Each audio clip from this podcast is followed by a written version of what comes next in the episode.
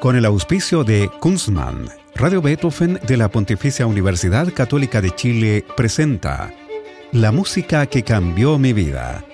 Una conversación sobre los momentos reveladores del arte musical que han marcado un antes y un después en la formación de una persona. Conducción y producción, Gonzalo Saavedra. Hacer una cerveza craft requiere de tiempo, maestría, ingredientes de primer nivel y mucha pasión. Por eso en Kunstmann llevamos 30 años haciendo lo que más nos gusta desde la ciudad que nos vio nacer, Valdivia. Es desde acá y con las aguas de la selva valdiviana que elaboramos más de 18 especialidades para que tú encuentres tu favorita y la disfrutes tanto al tomarla como lo hacemos nosotros al elaborarla. Kunstmann, 30 años elaborando cerveza craft. ¿Cómo están? Bienvenidas y bienvenidos a este programa en el que hablamos de la música que más ha marcado a nuestros entrevistadas y entrevistados. Nos adentramos en la intimidad de sus corazones musicales para que nos develen por qué ciertas piezas los han impactado de una manera especial.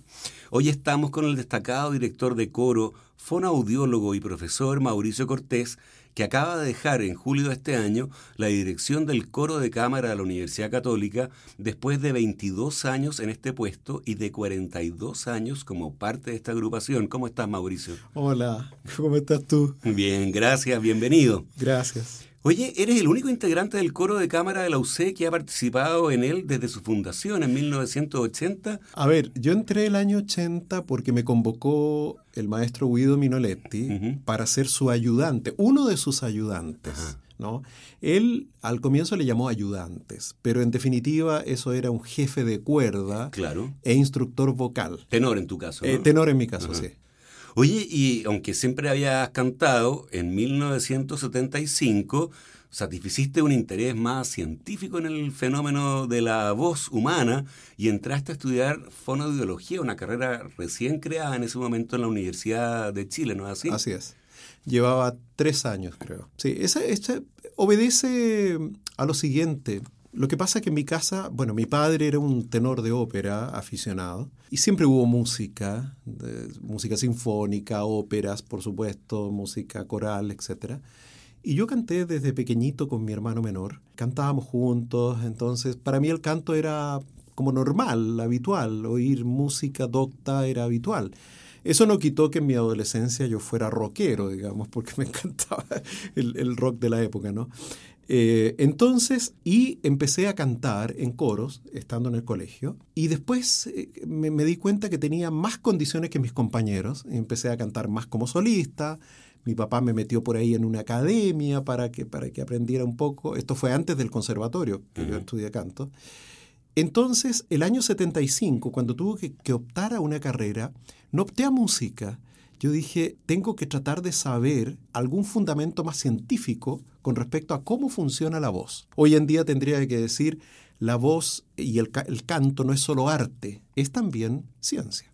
Y después de eso, entonces, eh, estudiaste en la Católica tu licenciatura en música. No, antes, en paralelo, casi en paralelo, cuando yo estaba haciendo la práctica, como se llama internado hoy en día, de fonoaudiología, entré a estudiar canto a la Universidad de Chile, al conservatorio. Ajá, ajá.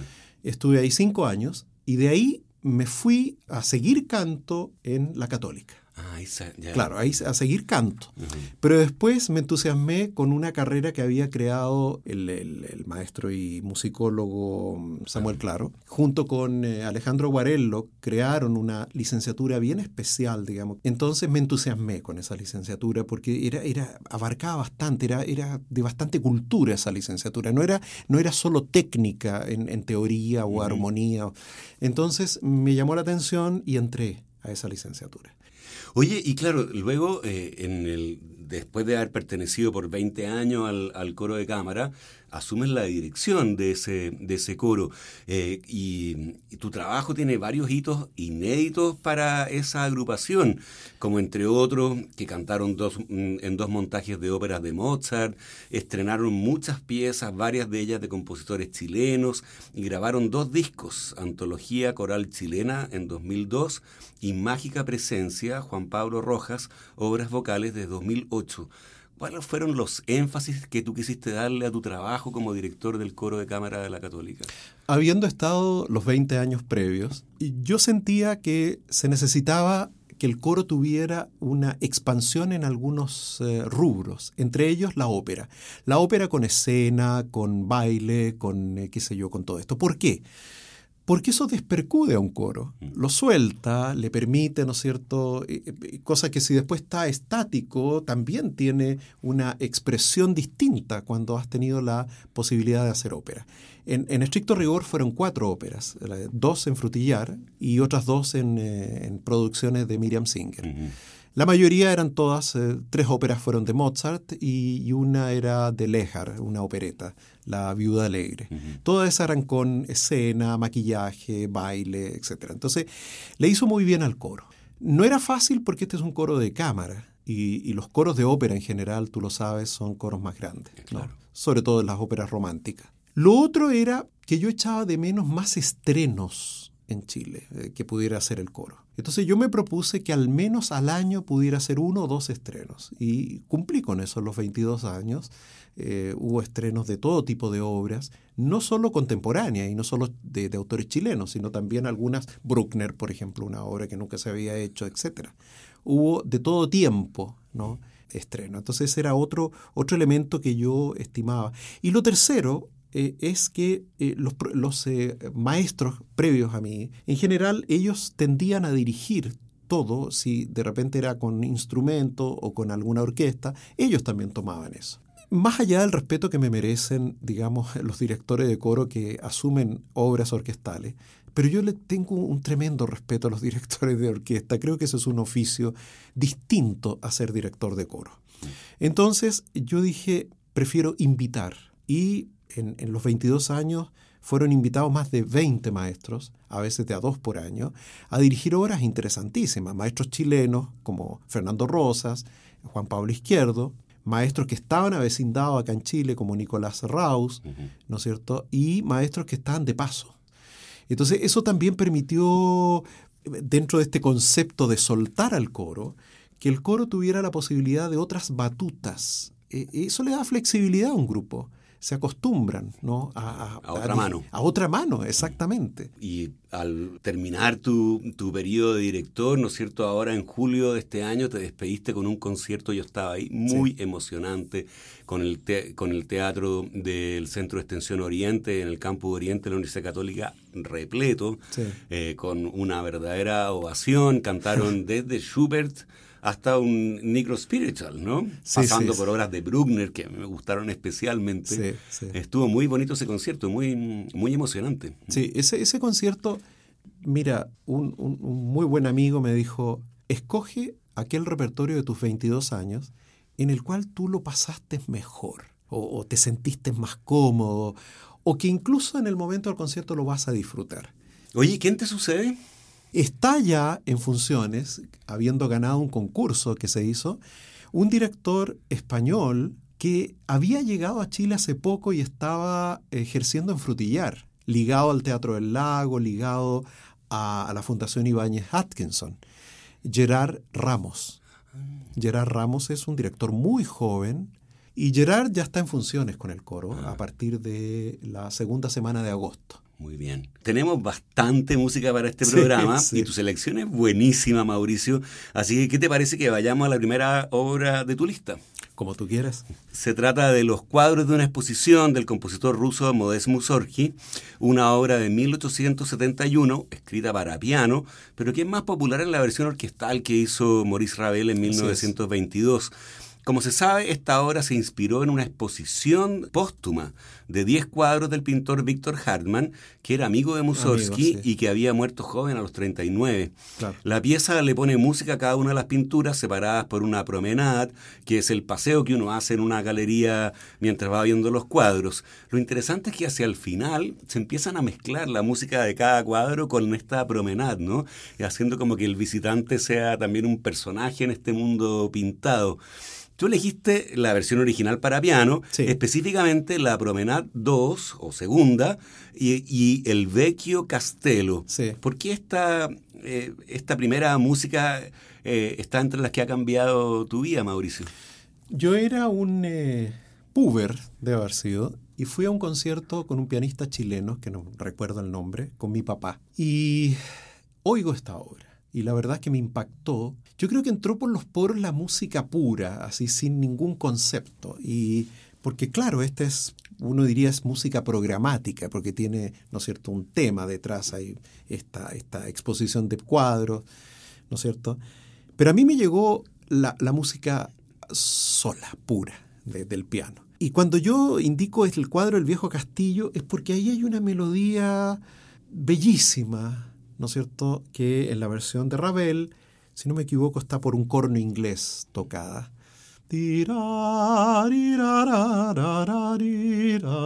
¿No es cierto? Que es una. que es preciosa esa, ¿no?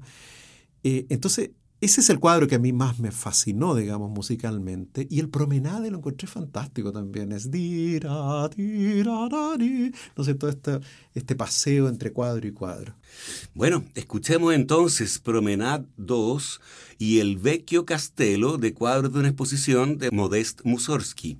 La versión que pidió Mauricio es la del pianista ruso Yevgeny Kisen en una grabación de 2002.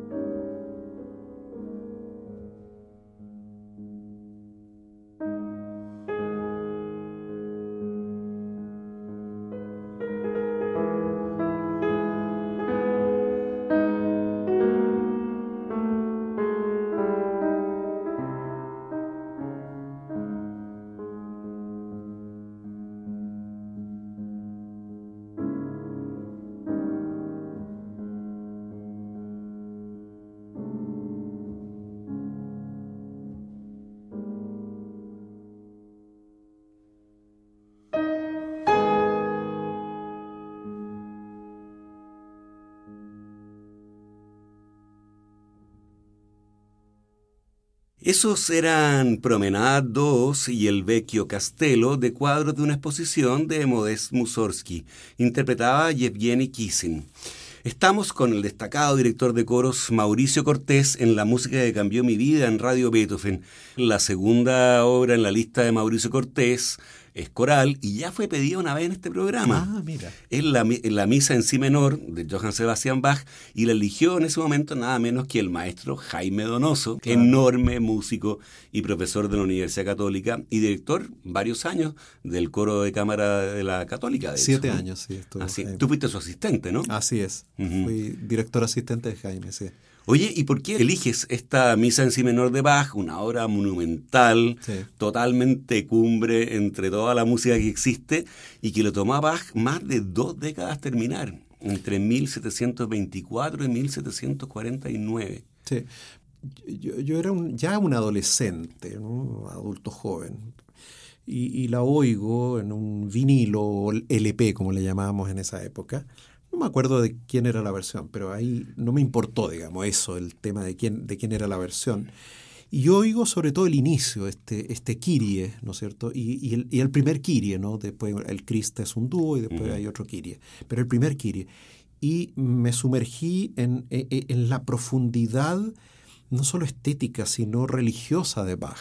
Bach debe ser el compositor que en, en su obra religiosa, que es la mayoritaria, es para mí el compositor más parejo en la profundidad y en su religiosidad. O sea, es muy evidente eh, la fe de este hombre.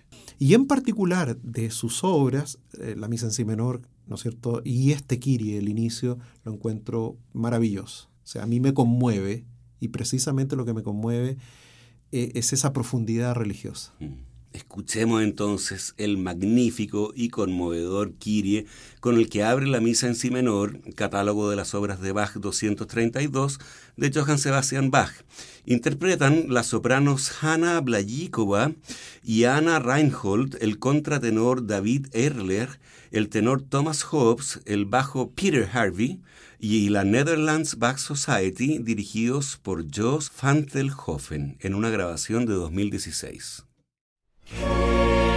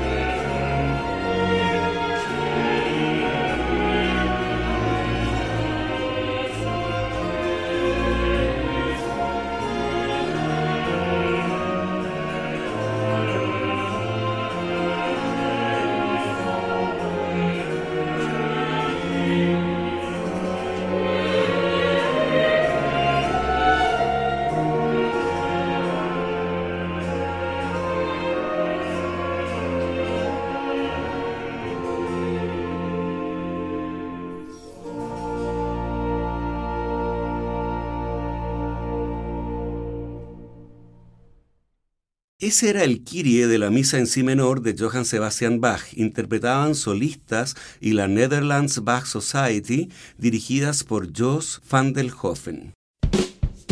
Hacer una cerveza craft requiere de tiempo, maestría, ingredientes de primer nivel y mucha pasión.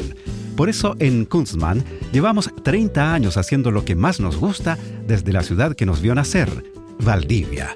Es desde acá y con las aguas de la selva valdiviana que elaboramos más de 18 especialidades para que tú encuentres tu favorita y la disfrutes tanto al tomarla como lo hacemos nosotros al elaborarla. Kunstmann, 30 años elaborando cerveza craft.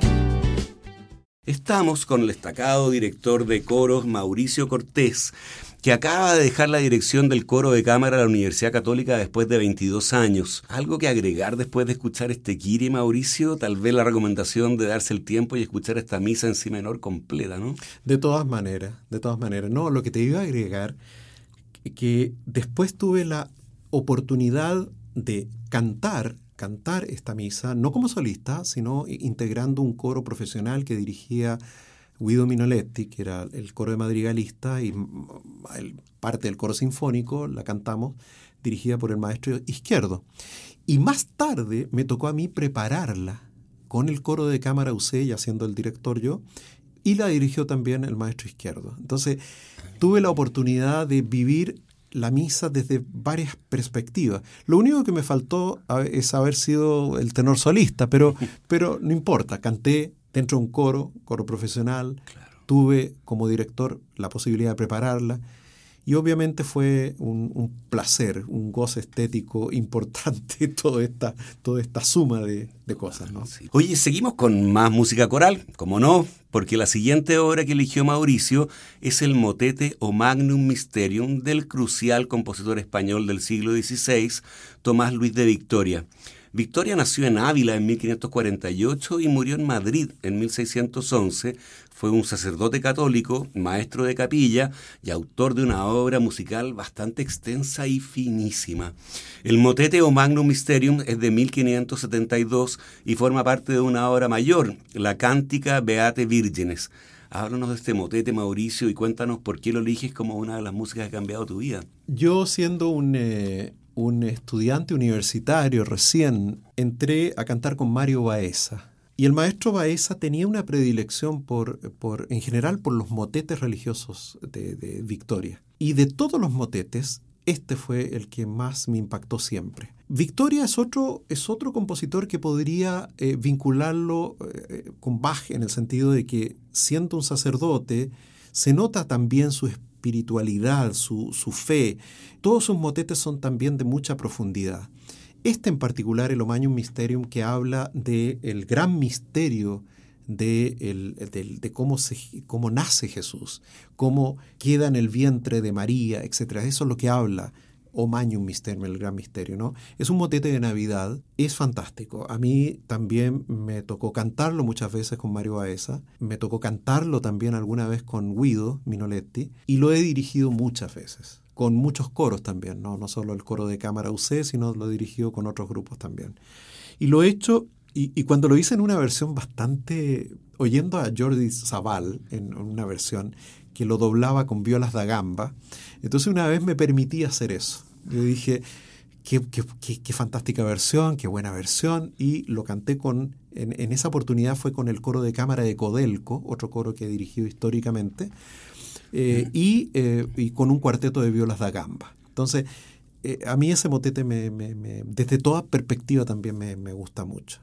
Escuchemos entonces el motete o Magnum Mysterium de Tomás Luis de Victoria.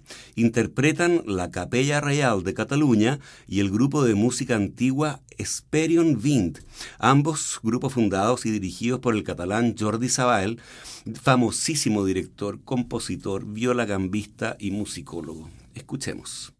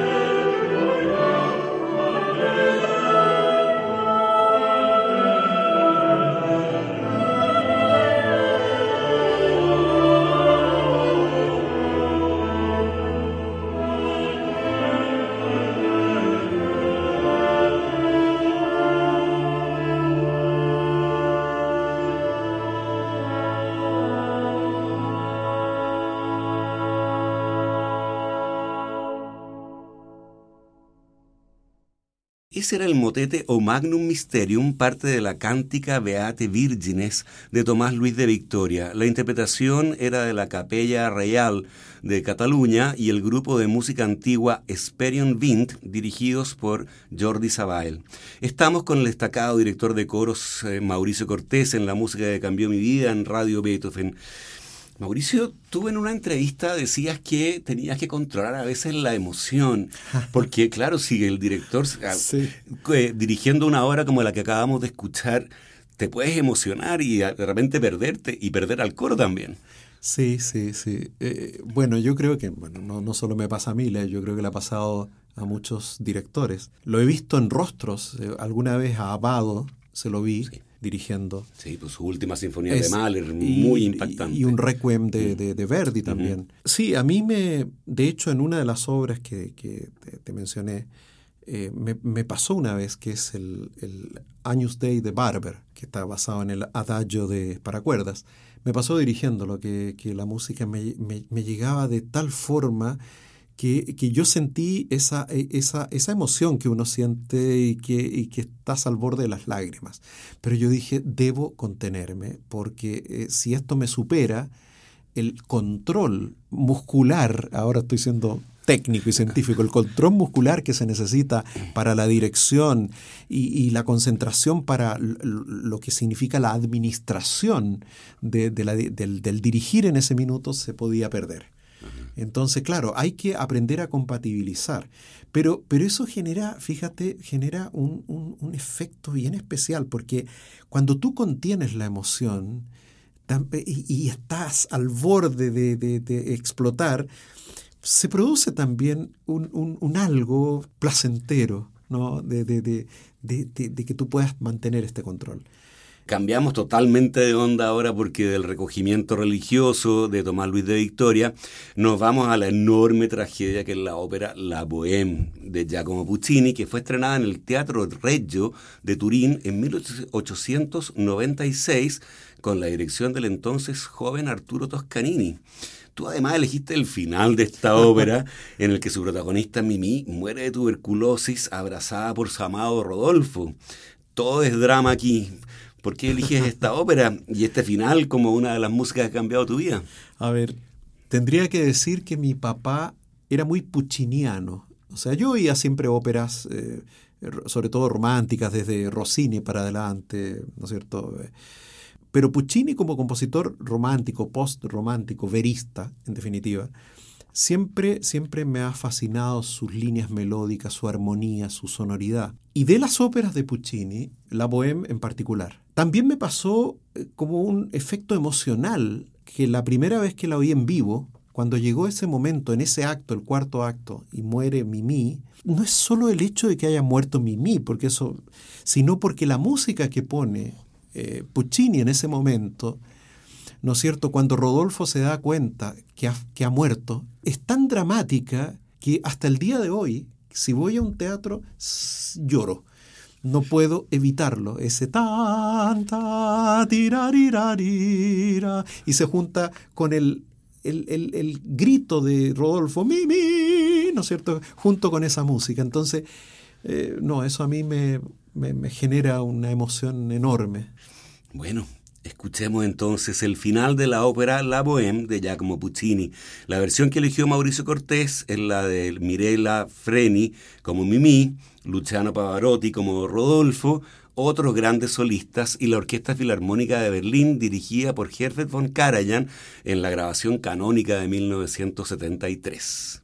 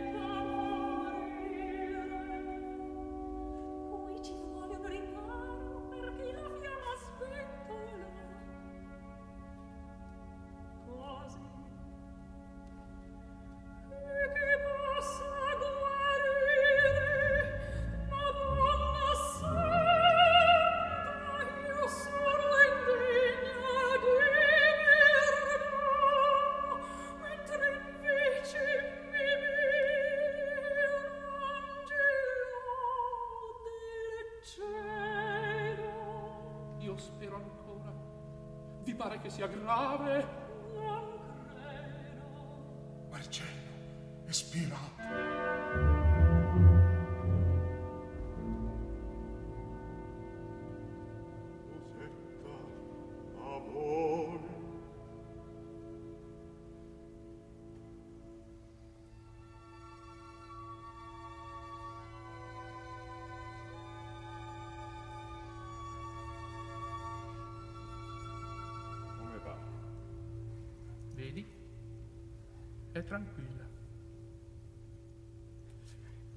Che vuol dire? Vuole andare e venire?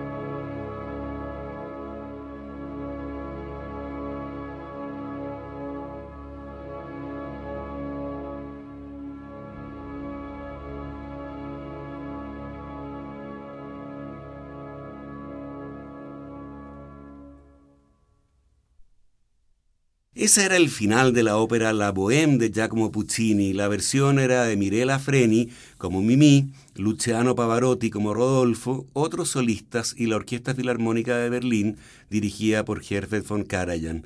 Estamos con el destacado director de coros Mauricio Cortés en la música que cambió mi vida en Radio Beethoven del trágico final de esta ópera increíble, nos vamos nuevamente al recogimiento religioso, porque la última obra de la selección de Mauricio es el Agnus Dei del compositor estadounidense Samuel Barber. Esta es una adaptación para coro que hizo el mismo Barber uh, de su famoso Adagio para orquesta de cuerdas del 1936, que a su vez es un arreglo del segundo movimiento de su cuarteto Opus 11 del mismo año.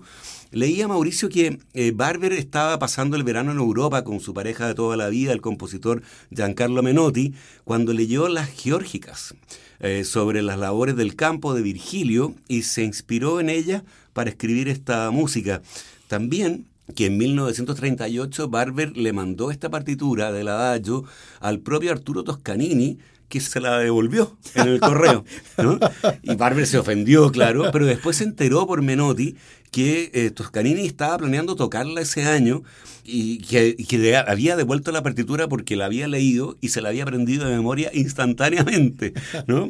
Eh, y de hecho, bueno, la, la, estrenaron, la estrenó Toscanini el año 38 en el Rockefeller Center, concierto que fue transmitido por radio y registrado. Pero tú obviamente pediste la versión coral de esta obra que el mismo Barber escribió en 1967 con el texto del Cordero de Dios del Misal Romano. Cuéntanos tu historia con esta pieza, Mauricio, y por qué la eliges como una de las músicas que han cambiado tu vida. Bueno, esta, esta llegó para mí más tarde a través del adagio para, para cuerdas, ¿no? Pero donde a mí más me llegó fue cuando la oigo en la versión Agnus Dei. ¿Por qué? Porque el texto Agnus Dei, Cordero de Dios, que quita el pecado del mundo, ten piedad de nosotros, está muy emparentado con los Kiries desde la perspectiva del perdón, pero el Cordero de Dios termina diciendo danos la paz. Entonces, de alguna manera hay una redención, hay, eh, un, una situación espiritual distinta. Yo sentí, cuando la oí y después la dirigí, la dirigí en varias oportunidades, es una música bellísima, una música muy dramática y que refleja muy claramente un Cordero de Dios por de pronto. Pero si uno se abstrae del texto religioso, litúrgico, y, y, lo ve como música pura, como es el caso del cuarteto de cuerda, es igual de maravilloso. ¿no? De, eh, llega, llega por la piel, no es solo epidérmico, ¿no? pero llega al espíritu, llega, es, profunda. Escuchemos entonces eh, los primeros minutos, por un asunto de Sí, tiempo, sí, de tiempo, sí. del Agnus Dei de Samuel Barber. La versión que eligió Mauricio es la del Choir of New College de Oxford, dirigidos por Edward Higginbottom.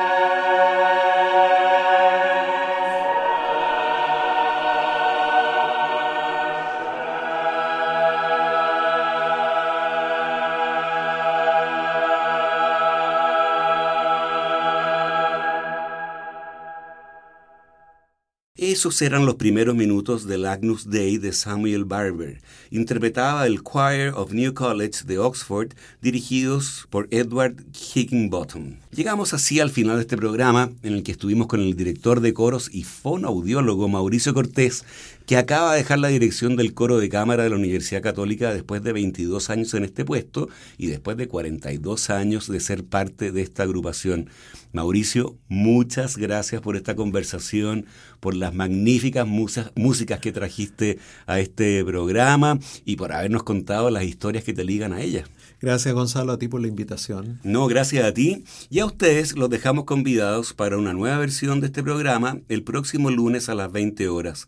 Recuerden que pueden escuchar este capítulo y los otros que han sido emitidos en forma de podcast en nuestro sitio web beethovenfm.cl y también en Spotify buscando la música que cambió mi vida. A continuación, puro jazz con el maestro Roberto Barahona. Muy buenas noches.